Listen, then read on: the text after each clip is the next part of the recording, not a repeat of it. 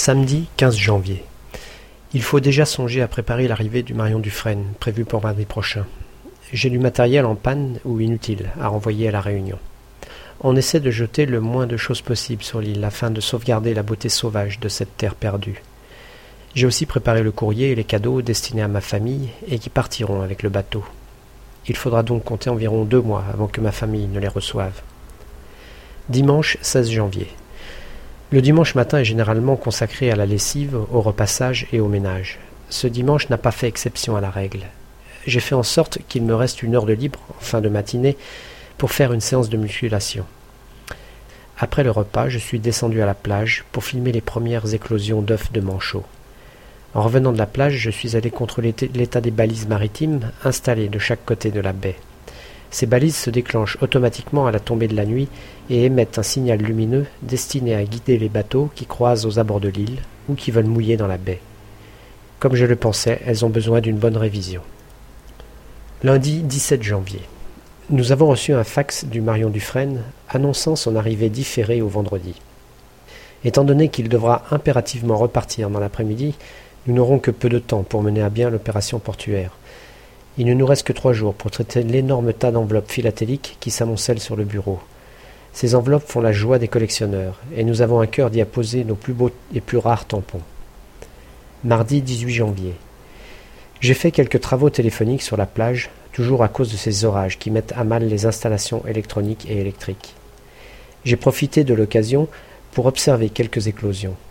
Les poussins sont d'une telle laideur qu'il est difficile d'imaginer qu'ils puissent devenir si beaux dès que leur plumage coloré a remplacé leur duvet couleur de terre et souillé de boue et d'excréments. Mercredi 19 janvier. La journée a été calme, bien que nous ayons été très occupés par l'enregistrement du courrier. Les bateaux étant rares, chaque hivernant envoie une quantité astronomique de lettres et de paquets. C'est d'autant plus étonnant que les délais d'acheminement sont si longs que leurs familles recevront des nouvelles beaucoup plus fraîches par email ou par fax. Après le repas du soir, nous avons participé à un exercice incendie qui s'est terminé cette fois par une gigantesque bataille d'eau. Je dois interrompre la musculation pendant quelques jours à cause d'une méchante contracture au niveau du dos. Jeudi 20 janvier. Aujourd'hui j'étais de Petite Marie. Autrement dit, c'est moi qui assurais le service à table. À cette occasion, la coutume veut que nous soyons plus relax sur le plan du travail normal.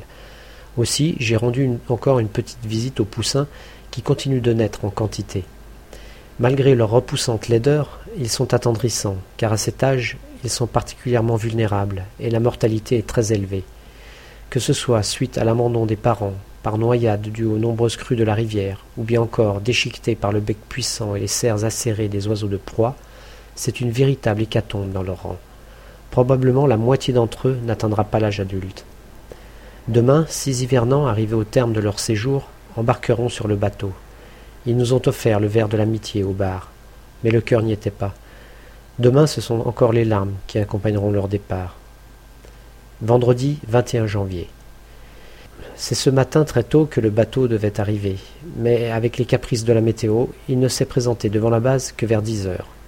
Il a fallu bien sûr terminer l'opération portuaire dans les temps pour lui permettre de lever l'ancre vers seize heures comme prévu.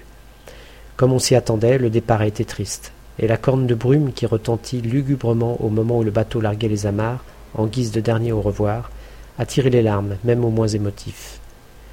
Après le repas, bien triste lui aussi, je me suis isolé dans ma chambre pour lire enfin mon courrier et ouvrir le colis que j'avais reçu ce matin et que j'avais mis de côté, faute de temps pour le lire.